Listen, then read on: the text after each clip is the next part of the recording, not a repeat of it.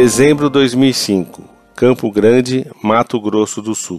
Estimado Orlando Fedeli, acompanho seus escritos com fidelidade. Admiro de modo especial a clareza de sua argumentação em quaisquer situações de detalhes a grandes elucubrações teológicas. Não uma pergunta específica, mas gostaria de ver publicado no site a sua opinião sobre o discurso feito pelo Papa Bento XVI à Cúria Romana, discurso este que está sendo chamado em alguns sites de Balanço 2005.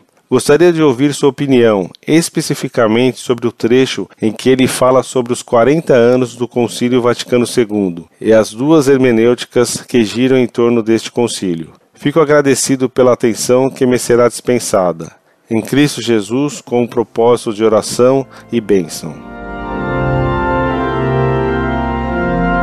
Muito reverendo Padre Emilson, salve Maria. Agradeço suas palavras bondosas a meu respeito. Devo advertir que não sou um teólogo. Nunca estudei teologia e nem filosofia. Sou professor de história e católico que estuda o catecismo e as encíclicas papais. Estou exatamente neste momento lendo e estudando o discurso do Papa à Cúria Romana com o balanço de 2005 e um esboço do seu programa de governo. Desde já, porém, lhe digo que esse discurso deixa patente a condenação da linha declaradamente modernista dos que pretendem seguir o espírito do Vaticano II, a hermenêutica da descontinuidade, com a Igreja de sempre, e que querem a ruptura com a Igreja Católica, fundando uma nova Igreja, a Igreja Conciliar. Só essa condenação feita por Bento XVI, embora pronunciada num simples discurso protocolar, que tem posicionamento mais político e que não é, de jeito nenhum, um pronunciamento ex-cátedra, já deve ter causado muita revolta nos seguidores do espírito do Concílio Vaticano II. Talvez, mesmo que a entrega a O Globo do Diário de um Cardeal Brasileiro sobre o conclave seja um efeito disso. Por que um cardeal entregaria as notas que tomou durante o conclave, caindo em excomunhão e informando ao jornal que o cardeal Ratzinger, através de outros cardeais, manipulou politicamente o conclave, se não para tentar desmoralizar a Igreja, desmoralizar a autoridade pessoal do Papa Bento XVI. Ao mesmo tempo, como se anuncia que o Papa vai liberar a missa de sempre, saíram agora duas extravagantes excomunhões episcopais contra os que assistem essa missa. Uma foi a do bispo de Corrientes, outra exatamente a do bispo de Campo Grande. Ora, essas excomunhões são absolutamente sem base, pois o Vaticano reconheceu o direito dos fiéis de assistirem essa missa e os chamados lefrevistas, dos quais estou separado, mas não por causa das missas de sempre, nunca foram sede vacantistas e seus sacramentos sempre foram considerados válidos pela Santa Sé.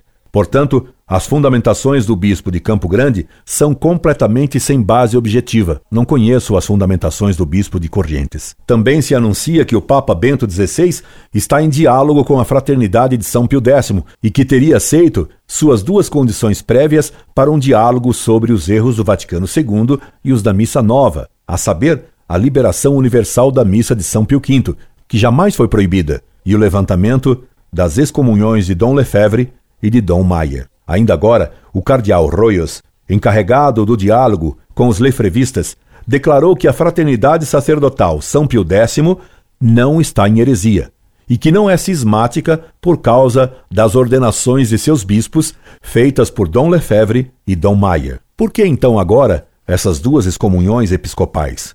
Anunciaram-se também novos decretos de Bento XVI, e um deles já saiu, condenando as extravagâncias litúrgico-doutrinárias do neocatecumenato de Kiko Arguello e Carmen Hernandes. Falam-se de outros decretos e se anuncia a primeira encíclica de Bento XVI a ser publicada, dizem em 6 de janeiro, e cujo título já causou grande controvérsia por ser traduzido Deus Caritas Est. E por que tanta controvérsia para traduzir frases tão simples? Não é fácil entender que Deus é caridade?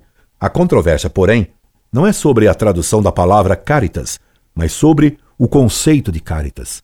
Caritas é amor, e está escrito na Escritura que Deus é amor. Problema é que a palavra amor hoje tem outro sentido muito diverso do amor caritas.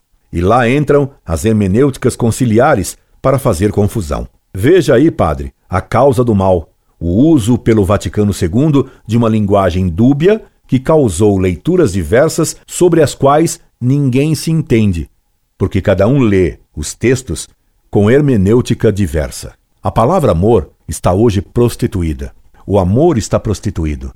E o que o povo vai entender por Deus é amor, caritas, é totalmente diverso do que quer dizer o amor caritas. Os padres da linha de ruptura entendem amor até em sentido puramente físico e como repartição dos bens materiais, como havendo oposição essencial entre a propriedade privada e o amor. Amor seria sol do Che Guevara. Os da linha moderada podem entender amor até como um puro sentimento romântico, com musiquinhas sentimentais na missa, enquanto caritas é o amor a Deus sobre todas as coisas e ao próximo por amor de Deus. E que significa hoje amar o próximo por amor de Deus? Quem entende que se deve amar o próximo fundamentalmente porque em sua alma há uma imagem de Deus? Quantos sacerdotes, infelizmente mal formados em seminários, que ensinam tão mal a teologia e que a ensinam errada, sabem o que é o Verbo de Deus? O que é a imagem de Deus no homem?